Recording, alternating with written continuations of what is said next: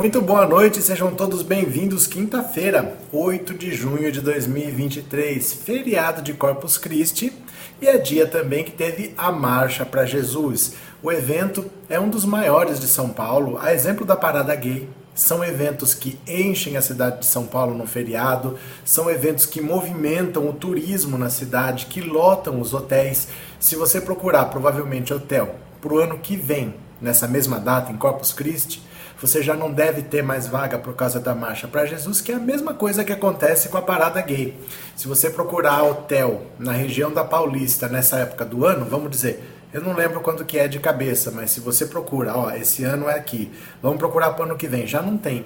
Então são datas importantes do turismo, apesar de você gostar ou não gostar. Isso daí não importa, cada um tem sua preferência, mas são datas importantes para o turismo da cidade de São Paulo. Só que nos últimos quatro anos, durante o governo Bolsonaro, toda marcha para Jesus o Bolsonaro foi. Foi lá, pedia voto dos evangélicos, dizia que ia metralhar a petralhada, fazia arminha, né? Aquelas palhaçadas que ele gostava de fazer. Ele só não foi em 2000 e 2021 por causa da pandemia, porque não teve, né? Mas fora isso, todo evento evangélico ele estava lá. Agora que não tem mais eleição, agora que ele está derrotado, ele foi à marcha para Jesus? Agora que ele não precisa do voto dos evangélicos, porque não tem eleição esse ano ele foi? Não, ele foi para Maresias. Ele está na praia, está na casa do Fábio Weingarten. Está descansando. Ele não foi a um único culto desde outubro do ano passado. Já faz mais de seis meses que ele não pisa numa igreja, nem ele, nem Michele, nem Damares, e mais na data da marcha para Jesus, que ele foi todo ano, que ele poderia ir para agradecer. Olha, eu não venci a eleição, mas eu gostaria de agradecer a confiança que vocês depositaram em mim, os votos que vocês me deram, gostaria de reforçar nossa parceria. Não, ele simplesmente não foi, ele foi para a praia, deu uma banana para os evangélicos, espero que eles entendam o quanto eles foram usados esse tempo todo. Acho que não vão entender, mas tudo bem, tá escancarado para todo mundo aí. O Lula recebeu o convite para ir para a marcha para Jesus e não foi. Agradeceu o convite, mandou como representante o Messias, que é da AGU, mandou a Benedita da Silva também, mas ele não foi. Ele foi para a base naval de Aratu, na Bahia, foi descansar. Normalmente ele fica lá, a Dilma também ficava. É um lugar reservado, é um lugar protegido, é um lugar que não tem custo. Então ele fica lá uns dias com a Janja lá e pronto. Não foi, mas também não foi quando ele precisava de votos, né? Então o Lula não fez essa hipocrisia do Bolsonaro que quando precisava de votos se dizia o mais religioso de todos e agora que ele não precisa de votos, ele foi para a praia e deu uma banana para os evangélicos que Bolsonaro só existiu nessa eleição por causa dos evangélicos. Sem eles, Bolsonaro teria ficado ali perto do Ciro Gomes. Se você pode colocar pelo menos 30% dos votos do Bolsonaro nesse apoio do, do público evangélico. Pelo menos 30%. Ele ficaria ali, ó, entre 10, 8%, se não fossem os evangélicos, né? Quem está aqui pela primeira vez, se inscreva nesse canal, dá um cliquezinho aí.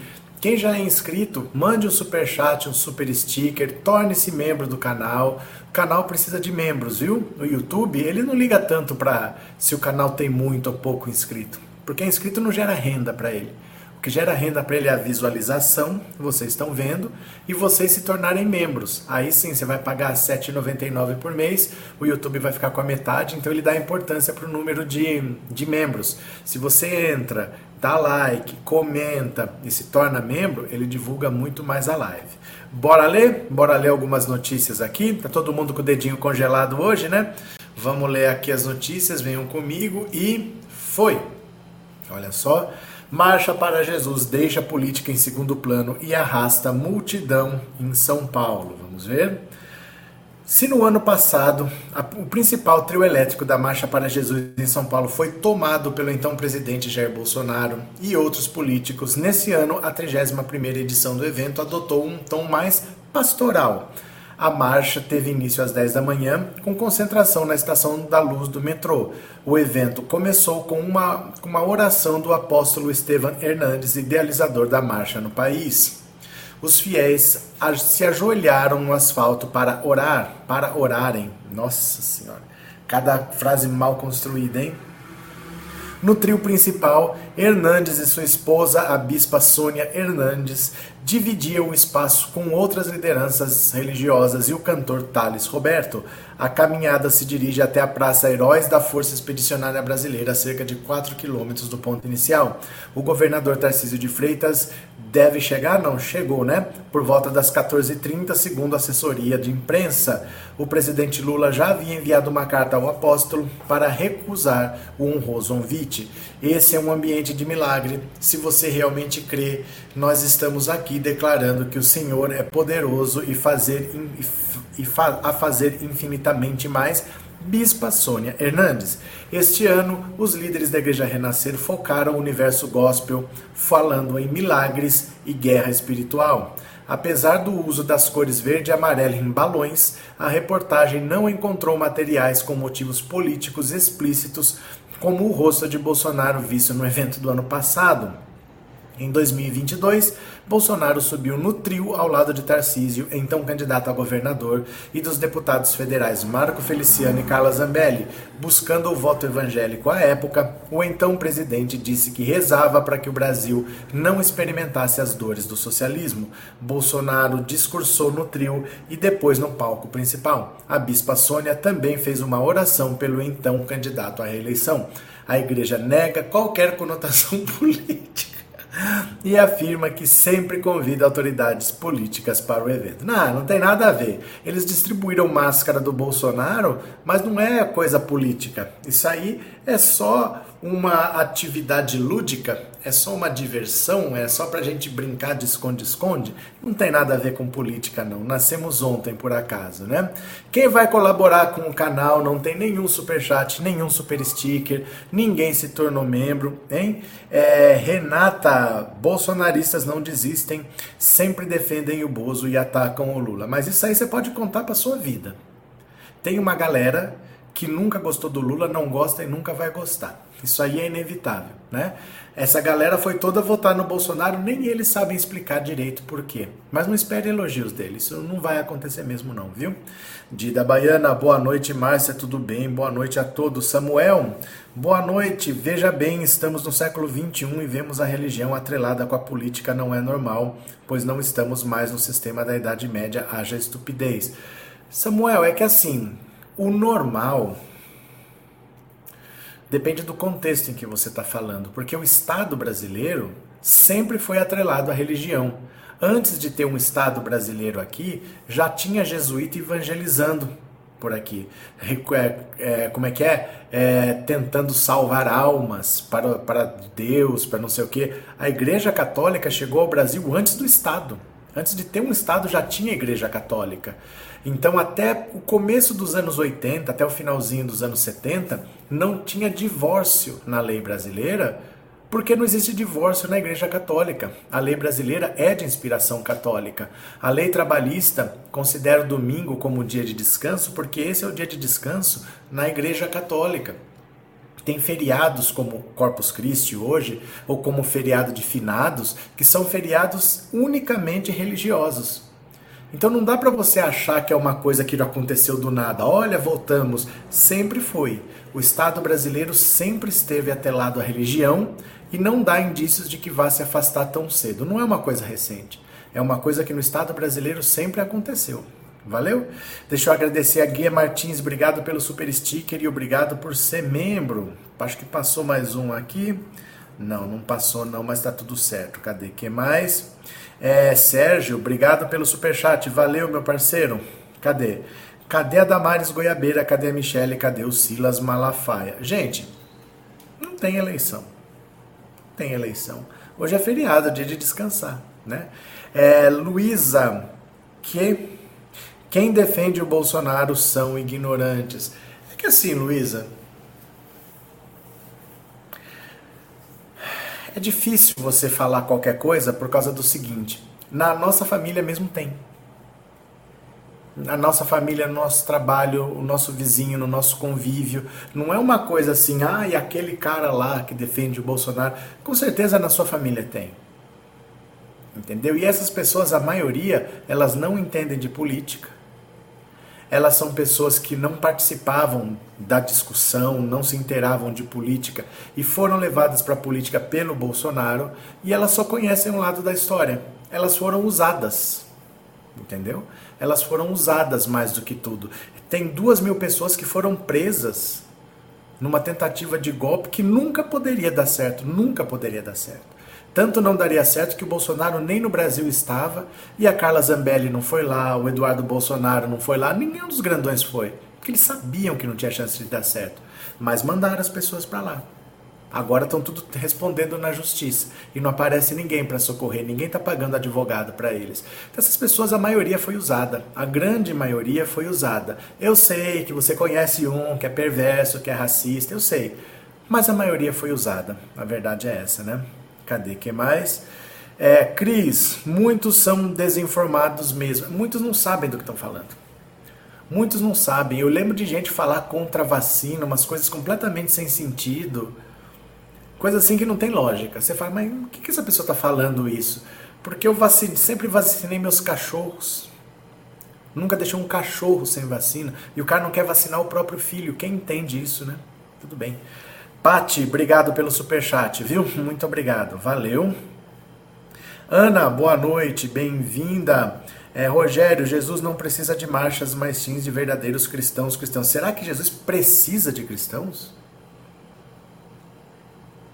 Vocês percebem como às vezes, mesmo o cara que se diz religioso, ele não é tão entendedor da religião, porque ele acha que um Deus todo-poderoso precisa de alguma coisa. Será que ele precisa de alguma coisa? Se ele é todo poderoso. Agora começa a discussão, né, religiosa. É, a Michelle Bolsonaro, ela sim foi usada. Muito pelo contrário, a Michelle não foi usada para nada. A Michelle é comparsa, meu cara. Ela não é, ela é parte interessada, ela não foi usada. Quem foi usada é quem não ganhou nada com isso, né? Cadê? Patrícia, minha amiga morreu depois que usou o coquetel da pandemia. É Maria Aparecida, quem precisa de Deus somos nós. Bora para mais uma, bora para mais uma.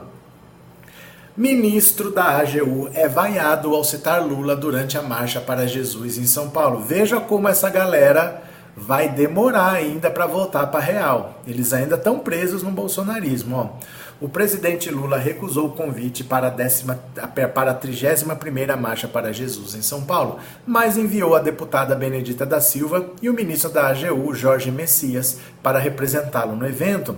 O ministro da AGU foi vaiado enquanto discursava no palco ao citar Lula. A manifestação do público ocorreu logo após Messias dizer: Esse é o recado que o presidente pediu para trazer para vocês.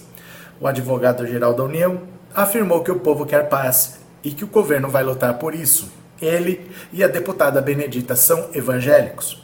O apóstolo Estevan Hernandes, idealizador da marcha, chamou as autoridades para participar de um ato no palco. Havia prefeitos da Grande São Paulo, o da capital, Ricardo Nunes, não compareceu, pois está na França. O governador Tarcísio de Freitas também discursou. Vim aqui dizer para vocês, a pedido do presidente, que em Brasília existem homens e mulheres que vivem para o reino. Estamos lá, levantados por Deus para cumprir o propósito. Nosso povo quer paz e vamos lutar pela paz. A Bispa Sônia faz oração pelas autoridades. Ela pediu que os representantes fossem dirigidos pelo Espírito e para que a sabedoria de Deus os conduzisse. No ano passado, a bispa também fez uma oração por Bolsonaro. A bandeira do Brasil foi passada para o público depois do ato com as autoridades. Os organizadores estimam que 2 milhões de pessoas foram à marcha para Jesus hoje. Esses números todos são inflacionados, nunca dá tudo isso. Nunca dá tudo isso, porque, por exemplo, eu não sei se vocês conhecem Campinas. Campinas é uma metrópole. É uma cidade de um milhão de habitantes. É uma cidade enorme, gigantesca. Gente, não tem como colocar duas Campinas numa avenida. Não tem como colocar duas Campinas, que é uma cidade enorme, numa avenida. Ou então, por exemplo, pensa numa cidade um pouco menor da Bahia, Feira de Santana, que tem 600, 700 mil habitantes. Não tem como colocar três feiras de Santana numa avenida. Esses números são muito inflacionados, 1 milhão, 2 milhões. Não tem como você colocar numa avenida tanta gente assim. Esses números são inflacionados, viu? Cadê? É, bueno DBAP. Quem apoia a morte de 700 mil pessoas tem tudo de ruim que Michele, Bozo, Damares, Zambelli, Pazuello, Braga Neto, elenco, etc. São luxo, são luxo iguais, acho que são tudo iguais, né? Cadê? que mais? É, Edi 380 Rodrigues, boa noite. Minha contribuição para esse canal tão necessário para todos nós. Gosto muito das suas explicações. Obrigado. Edi 380 Rodrigues, valeu de coração, muito obrigado, viu? É, Márcia, obrigado pelo superchat, obrigado por ser membro, viu? Cadê? É, Aline, bolsonarista é uma seita, por. Ana, Michele vem de família ruim e se. E, e se competou com a outra? Como assim competou? O que quer dizer? É, Regina, Bolsonaro está acabado, só não vê quem não quer, eu acho é pouco. Ai, meu Deus do céu. Renato, conheço uma pessoa que é advogada e psicóloga, então não é só questão de ignorância, não. Não, não é questão de ignorância. Mas, mas, estudo não é sinônimo de conhecimento político, não é sinônimo de sabedoria. Vou te dar um exemplo. Você com certeza conhece um médico que fuma. Você com certeza conhece um médico que fuma. Acho que a maioria dos médicos fumam e não é por falta de conhecimento. Né? Eles mais do que ninguém sabem o que o cigarro faz no corpo humano. Eles tratam pessoas que passam pelas consequências do fumo. Então não é porque a pessoa tem o conhecimento que necessariamente ela vai evitar aquilo lá, falar, olha, isso aqui é perigoso, não vou fazer. Não é assim. Então, por mais que a pessoa seja advogada ou psicóloga, isso não seria um antídoto para ela virar bolsonarista, porque o uso que se faz desse conhecimento pode ser vários, né? Podem ser vários usos, não necessariamente o uso mais lógico. Cadê? Quem mais? Deixa eu perder mais algum. Cadê? Opa, Márcia, conhecimento acadêmico não quer dizer sabedoria nem um pouco, né? Alex Moura, eu não estou em casa, eu posso falar, Alex, que a Alexa responde quando eu falo lá. Fumam e muito. A maioria fuma. Um monte de gente fuma, né?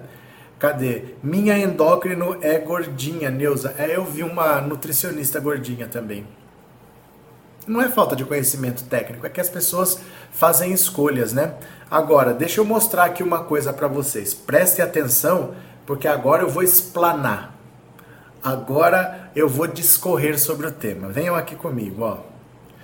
Juíza afirma em audiência que não houve tortura ao homem amarrado por PMs. Eu não posso pôr essa cena aqui porque vocês sabem que no YouTube dá problema, né? Se eu passar essa cena, eles consideram cenas de violência, ó. Essas cenas aqui, ó. Quer ver? Ó, não posso nem pôr essas cenas aqui que dá problema. Só para um trechinho para que alguém não saiba do que se trata. A juíza Gabriela Marques da Silva Bertoli, da Tribunal de Justiça de São Paulo, entendeu que não houve tortura no caso do homem negro carregado com as mãos e os pés amarrados por policiais militares em São Paulo. O entendimento da magistrada se deu na audiência de custódia, conforme publicado inicialmente pelo site Metrópolis. O homem foi preso em flagrante e acusado de roubar produtos em um supermercado. Ele teve os pés e as mãos amarrados por policiais. A ação ocorreu no domingo e foi filmada por uma testemunha em uma UPA. A audiência de custódia do homem ocorreu na segunda-feira. Esse tipo de audiência ocorre para que as pessoas presas em flagrante possam ser ouvidas por um juiz que avalia se houve alguma ilegalidade na prisão. A juíza da audiência entendeu que não há elementos que permitam concluir ter havido tortura nem maus tratos. Gente, aquilo lá é o atendimento padrão, todo mundo é tratado assim, viu? Na audiência, a prisão em flagrante foi convertida em prisão preventiva. A juíza Gabriela Marques de Silva Bertoli levou em consideração que o homem já cumpria pena em regime aberto por roubo e não tem emprego ou endereço fixo. Os policiais militares alegaram que o homem teria dito que correria e não ficaria quieto e que um deles alegou ter ralado o joelho na ação. Os agentes alegaram ainda que ele chegou a dizer que pegaria a arma dos policiais e daria vários tiros neles. Os PMs foram afastados e um inquérito será instaurado para apurar a conduta dos agentes. A Polícia Militar lamenta o episódio e reafirma que a conduta assistida não é compatível com os treinamentos e valores da instituição. Quer dizer, a própria polícia está dizendo que o que aconteceu não é o que deve acontecer, não é compatível com o treinamento, não é compatível com os valores da instituição, mas a juíza achou que está tudo certo que não aconteceu nem tortura e nem sequer maus tratos. Olha aqui, quer ver, ó? Quer ver? Nem tortura, nem maus tratos. Ó, ó, ó, ó. onde é que tá aqui? Aqui, ó. Não ter havido nem tortura, nem maus tratos. Esse não foi maltratado, não, gente. Eu tô dizendo que é pra gente prestar atenção nisso aqui pelo seguinte.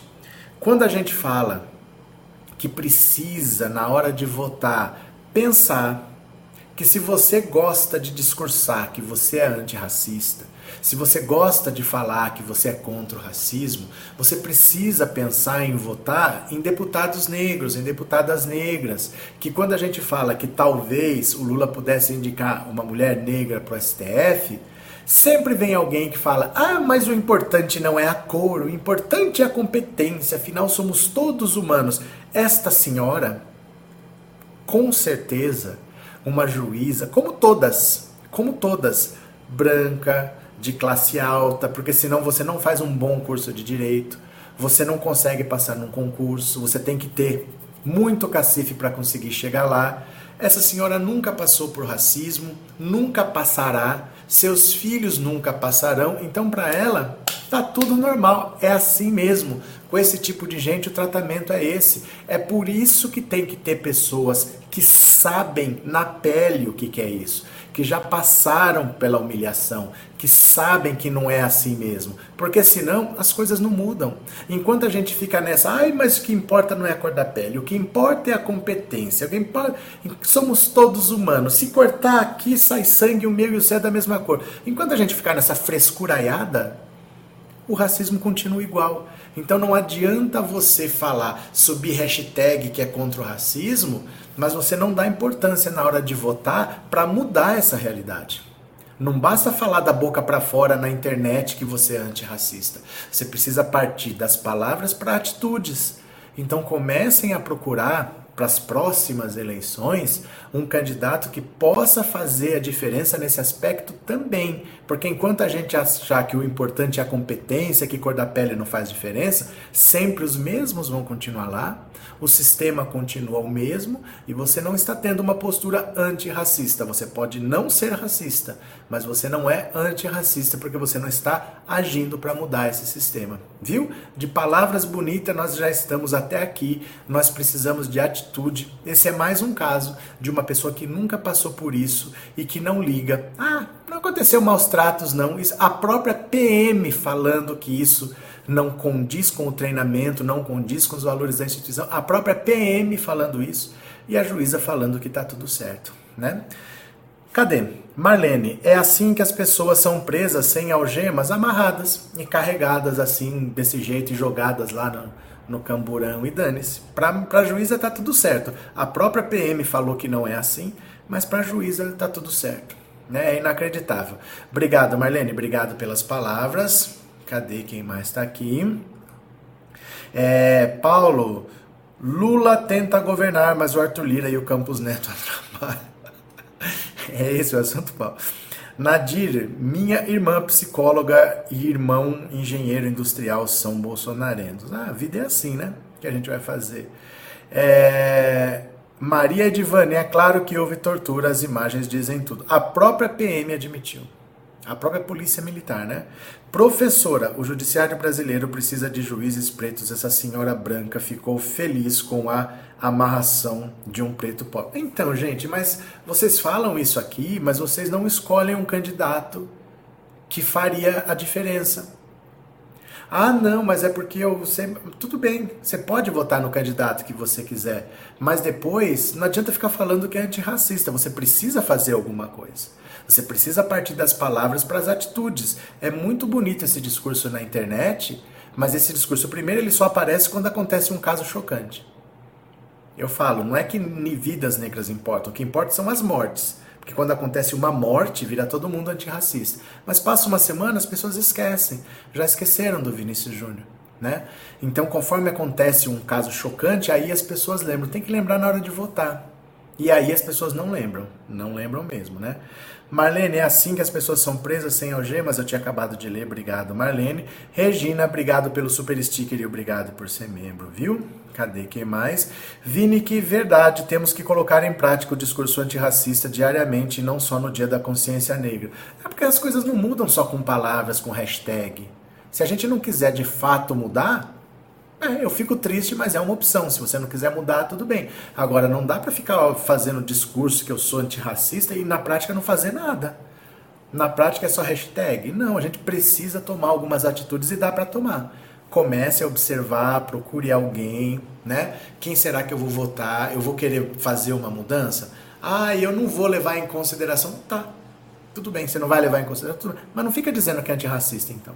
Vamos ver quem é que está na batalha mesmo e quem é que não está, não é não? Cadê? É, Ana Cairala, eu também votei em duas deputadas federal e estadual negra. A estadual foi eleita Ediane Maria do MTST. Pronto, né? Cadê? Pronto, cadê? É, quando aparece um candidato tipo Bonitão aqui no Espírito Santo, ganha votos com força, Patrícia. Então, e Bonitão é branco, né? Bonitão basta ser branco. O Collor, quando apareceu em 89, um monte de gente falava que ele era bonitão, ele era apenas branco. Ele era apenas branco, basta ser branco para ser considerado bonito, né? Bora para mais uma, bora para mais uma, venham aqui comigo, ó. Mauro Cid, como jabuticaba, golpe com minuta tramando via celular é coisa nossa. Bom, o golpe tramado pelo general Heleno não poderia ser a coisa mais eficaz do mundo, né? Seria um golpe à moda antiga, com direito a tanques do exército estacionado na Praça dos Três Poderes ou em frente ao prédio do Congresso, como o de 64, com pequenas diferenças. Minutas, onde todos os passos do golpe estavam previstos, e discussão via celular um toque de modernidade, por que não? Mesmo assim, poderia ter dado certo como deu de 64, o que foi, um, que foi uma esculhambação, sem avisar que ninguém. O general Olímpio Mourão Filho, comandante do 4 Região Militar de Juiz de Fora, em Minas Gerais, marchou com suas tropas sobre o Rio de Janeiro. Então, os demais conspiradores entraram em pânico, não chegara a hora de derrubar o presidente João Goulart. Havia muitas pontas soltas a serem atadas. O general não encontrou resistência. Ao chegar vitorioso ao Rio, pensou que ganharia um cargo de destaque no novo regime. Como não ganhou, autodeterminou-se vaca fardada e entrou para a história. O golpe que Jânio Quadros tentou aplicar em 61 fora coisa de um político que vivia de porre. Proibia briga de galo, corrida de cavalo durante a semana e biquíni. Renunciou à presidência depois de seis meses, com a esperança de voltar ao poder nos braços do povo e com um Congresso emasculado. Não voltou.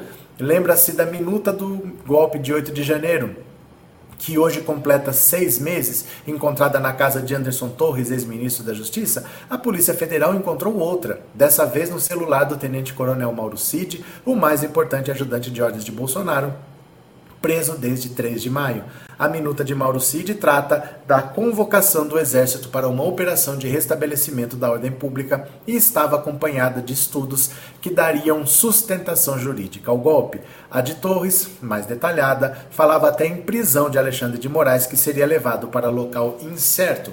O golpe fora ensaiado nas ruas de Brasília em 12 de dezembro, dia da diplomação de Lula. Bolsonaristas acampados à porta do QG do Exército visitaram Bolsonaro na, na, no Palácio da Alvorada e de lá partiram para o centro da cidade, onde tocaram fogo em ônibus e atacaram a sede da Polícia Federal sob as vaias da Polícia Militar. O acampamento, frequentado por parentes de militares, vendiam-se drogas e fabricava-se até bombas. Uma, na véspera de Natal, foi afixada em um caminhão de combustíveis com acesso à parte interna do aeroporto de Brasília. Acionada, não explodiu. Os responsáveis pelo atentado foram presos e condenados. É possível que duas pessoas ligadas estreitamente a Bolsonaro se envolvessem em um golpe que o beneficiaria sem que ele soubesse? Ou sabendo fosse contra, em momento nenhum depois de derrotado, Bolsonaro dirigisse aos seus acampados a pedir que retornassem imediatamente às suas casas. Nem o exército pediu. Ao renunciar, Jânio embarcou para São Paulo levando na bagagem a faixa presidencial que foi obrigado a devolver. Ao fugir para os Estados Unidos em dezembro, Bolsonaro deixou a faixa para trás. Voltaria a usá-la se o golpe de 8 de janeiro fosse o sucesso que muitos esperavam. Por exilado, nada tinha a ver com ele. Tom Jobim, um dos autores da música Garota de Ipanema, cunhou a frase: O Brasil não é para principiantes. Mais tarde, principiante deu a vez a amadores. E ficou assim para sempre. O Brasil não é para amadores. Foi desmentido por Bolsonaro e sua organização criminosa. É inacreditável assim que você tenha. O Mauro Cid, gente, ele é um tenente-coronel da Ativa. Ele estava trabalhando como ajudante de ordens do Bolsonaro, mas ele não era um menor aprendiz, ele não era um rapazinho ali, não era um office boy. Ele era um, ele é um tenente-coronel da Ativa, tramando o golpe de Estado dentro do Palácio do Planalto, falsificando o cartão de vacinação, invadindo o sistema do SUS tentando buscar joias de 16 milhões de reais em Guarulhos, tentando fazer essas joias chegar até o Bolsonaro, e tudo isso sem o Bolsonaro saber, sendo que o beneficiado de tudo isso era o Bolsonaro, sendo que ele é o ajudante de ordens, que ele, ele ajuda, ele faz tudo o que é necessário para que as ordens de Bolsonaro sejam cumpridas. Isso é um ajudante de ordens. E ele é um tenente coronel da ativa do exército. Para para ver que nível de loucura que essa gente chegou. É tudo bandido, tem que ir para cadeia e o quanto antes, né? Cadê? Alex Moura, e se a mulher votar em mulher também reduz a diferença? Cadê quem mais? Anne Caroline, boa noite, bem-vinda. Nadir Ivan, o capiroto vai ser ouvido e não preso no dia 22. Não, o Bolsonaro não vai ser ouvido, ele vai ser julgado. Todo mundo já foi ouvido, todo mundo já prestou depoimento, ele não vai ser ouvido. Todo mundo já foi ouvido. Agora tem um relatório feito pelo relator do caso, que é o Benedito Gonçalves. Esse relatório foi entregue ao Alexandre de Moraes e eles vão votar. São sete ministros do TSE, eles sete vão votar no dia 22. Provavelmente não acabe num dia só. Devem se levar talvez três sessões. Então talvez acabe só no dia 29 a condenação final do Bolsonaro, que todo mundo diz que deve ser 5 a 2. Não vai ser 7 a 0 porque o Cássio Nunes Marques deve votar contra a cassação do Bolsonaro e a inelegibilidade, cassação não, a inelegibilidade, e o outro Raul Araújo, que também não deve votar. Deve ser 5 a 2. Mas dia 22 não, ninguém vai ouvir ninguém, ninguém vai falar, os ministros só vão dar cada um o seu voto e pronto, viu? Cadê? Cadê? É, Maria Helena, boa noite, Maria Helena, bem-vinda. Minie, o, o que não entendo, por que tem gente que pede ditadura, isso não é bom para ninguém. É, é bom para muita gente. Na ditadura de 64 até 85, muita gente enriqueceu e muito. Veja só, o que, que a ditadura militar fez? Pegou empréstimos no exterior, que estavam com juros baixos naquela época, e saiu fazendo obra fez a Ponte Rio-Niterói, fez a Transamazônica, comprou Angra 1, 2, 3, fez a usina de Taipu, saiu fazendo obras, obras megalomaníacas por aí. Além disso, investiram basicamente no Centro-Sul. Então o dinheiro que vinha ajudava, por exemplo, a Rede Globo foi muito ajudada pelos militares.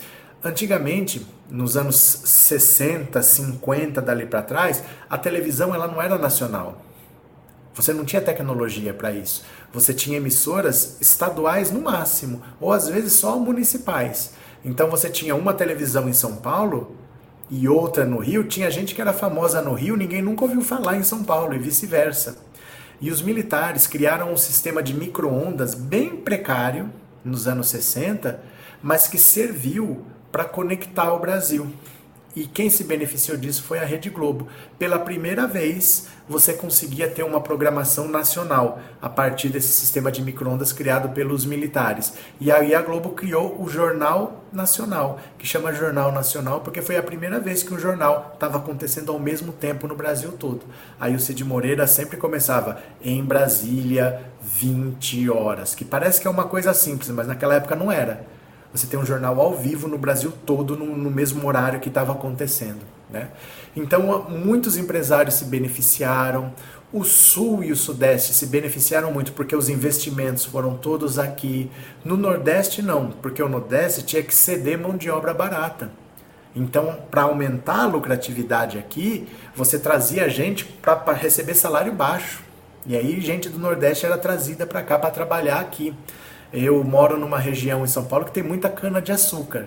Os cortadores de cana eram tudo do Nordeste. Eles iam lá, traziam as pessoas, ficavam três, quatro meses durante a safra e depois voltavam. E fizeram uma reserva de mercado. Fecharam a economia. Então você não podia importar nada. Aí você era obrigado a comprar produto brasileiro. Você tinha o produto que não era bom, que não era tecnológico, que não era avançado e era caro mas você não tinha opção de importar e você ainda produzia isso com mão de obra barata. Muita gente ganhou muito dinheiro. Muita gente se enriqueceu no tempo da ditadura. Então muita gente lembra dessa época como uma época boa, porque eles enriqueceram muito nessa época, né? Então muita gente se beneficiou da ditadura sim, né? Cadê que mais? É... Vini que a Rede Golpe cresceu na ditadura e apoiou até o fim RC Moedas. Durante a ditadura foi feita a ponte Rio-Niterói, que era para custar 283 milhões de cruzeiros, mas custou 800. Foi muito dinheiro para o ralo. Mas o ralo, na verdade, é o bolso de alguém, né? PCS, quem me conhece sabe, eu tenho até empregado negro, dizia a juíza. Cris, Fernando Vieira, a direita nunca favoreceu os pobres e odeiam todo tipo de arte porque acham que é diabólico. Não, direita favorecer pobre é brincadeira, né? Porque eles querem lucro. E um lucro é maior quanto menos eles pagam de salário, de direito trabalhista. Nada que o trabalhador tenha foi dado pela direita. Tudo foi conseguido com luta, com greve, com morte, com enfrentamento. Você não tem vale transporte porque o seu patrão é bonzinho, você não tem férias porque o seu patrão é bonzinho. Foi tudo conseguido com muita luta, né? Cadê? Gilson, o Bolsa tem que pagar pelos seus crimes. Esse povo reclama de liberdade de expressão e deseja a ditadura. Ela não é boa. E lugar, em lugar nenhum exemplo de outros países. Pronto. Paulo, a Volkswagen e a GM se fizeram vendendo Fusca, Opala, Veraneio, Camburão e outros carros para o governo militar. Verdade. Bora para mais uma, bora para mais uma. Bolsonaro está reclamando de dinheiro, gente. Ele quer mais dinheiro, ó. Bolsonaro se queixa da falta de recursos do PL para ele. Ah, judiação. Tadinho. Jair Bolsonaro vem se queixando dos poucos recursos que o PL destina para ele trabalhar. Há um incômodo do presidente com a falta de pagamento para seus advogados e a ausência de uma estrutura de comunicação para ele trabalhar. Na visão do ex-presidente, o PL poderia desembolsar mais recursos para ele, considerando a importância que ele teve para engordar as bancadas do partido. Bolsonaro hoje tem um salário de 39 mil reais, dois carros oficiais, gastos com telefonia, passagens aéreas, diárias em hotéis, quatro servidores e segurança pessoal. E ele acha que é pouco. Um vagabundo desse que nunca trabalhou, que nunca teve um vínculo empregatício, que nunca aprovou um projeto em sete mandatos como deputado em 28 anos, nunca trabalhou, tá achando que tá ganhando pouco. Ele ajudou a crescer o PL? Ajudou, e era tudo que o PL queria. O PL nunca quis o Bolsonaro presidente, porque pro PL tanto faz. Tanto faz. Ele grudaria no governo Bolsonaro, como ele grudaria sem constrangimento nenhum no governo Lula. O PL já apoiou o governo Lula, já apoiou o governo Dilma. O Bolsonaro era deputado do PP, o PP que é o partido do Paulo Maluf, e ele votou no Lula e ele apoiava o Lula. Gente, esse povo não tem constrangimento não. Ó, para quem não sabe, para quem nunca viu, deixa eu mostrar aqui o Bolsonaro falando do Lula, ó. Quer ver? Cadê, cadê, cadê, cadê, cadê? Deixa eu pegar aqui só um pouquinho. Cadê? Ó, presta atenção, presta atenção. Entender que o nosso PT Inclusive, confesso publicamente que eu votei no segundo turno Lula e escolhi o que eu entendia ser a melhor opção. Nós temos esperanças em nosso país para o ano que vem. Mas temos crise pela frente. Eu espero que o companheiro Lula, já que está na moda falar assim, é o apelo final que eu faço aos companheiros do PT, o PCdoB, as pessoas de bom senso nesse. Que tal? Que tal? Eles não têm constrangimento de votar com o Lula ou contra o Lula. É que o bolsonarismo se radicalizou. Então eles estão atrapalhando o PL. E o PL prefere que o Bolsonaro vaze. Vaza, Bolsonaro. Eu já queria, queria crescer o meu partido, eu já consegui. Agora eles querem a Michele Bolsonaro, que tem menos rejeição. Não é para ela ser eleita nada, é só para trazer a gadaiada para eles. Eles só querem os votos dessas pessoas. Então eles acham que a Michelle tem menos rejeição do que ele, ele tem uma rejeição altíssima ao Bolsonaro. O Bolsonaro não se elege para mais nada, pode se eleger aí para deputado que ele não vai disputar, para senador porque vão ser dois na próxima eleição, mas achar que ele tem chance de voltar para derrotar o Lula, não conseguiu derrotar o Lula sendo presidente. Imagina sendo um candidato derrotado. Não consegue, não. Cadê? Dionísia, ele só não vende as joias porque elas pertencem ao governo do Brasil. Cadê? Alex, o Lula criou a Marcha para Jesus, que virou Marcha para os Pastores Bolsonaristas. José Campos, todos que foram para o governo Bolsonaro participaram de um projeto de poder que não deu certo. Cadê os militares valentes do YouTube? Sumiram todos. Cadê? que mais? É, Paulo Antônia Besteira é fazer asneira também, é trabalho. Marinês, Bolsonaro deu calote na caixa, até defunto recebeu dinheiro, verdade também. Bora ler mais uma aqui, ó. Flávio Dino indo pra cima da galera. Flávio Dino, ó, gente, Flávio Dino não é brincadeira não, ó. Deixa eu compartilhar aqui a tela, pera lá. Pronto, ó, veja só. Flávio Dino promete tomar medidas contra racismo sofrido por torcedores do Fluminense na Argentina. Ele tá indo para cima de todo mundo. Flávio Dino está indo para cima de todo mundo. O ministro da Justiça e Segurança Pública, Flávio Dino, prometeu tomar medidas após torcedores do Fluminense serem alvos de ataques racistas na Argentina nesta quarta-feira. Pelo Twitter, Dino afirmou que irá solicitar formalmente a atuação de autoridades argentinas na área da justiça e segurança do país para identificar e punir os culpados. A polícia do país, que pelo menos até agora não se manifestou sobre o caso. Em sua publicação, o ministro também compartilhou um vídeo dos ataques. Nas imagens é possível ver torcedores do time River Plate imitando macacos na chegada do ônibus que leva a torcida do time carioca, cariocaense, copia e cola é uma desgraça, para o estádio monumental de Núñez. É possível ver o ato racista, assim como outras ofensas contra o veículo que leva torcedores tricolores. River Plate e Fluminense se enfrentaram na noite dessa quarta-feira pela quinta rodada da fase de grupos da Libertadores, o time argentino venceu por 2 a 0.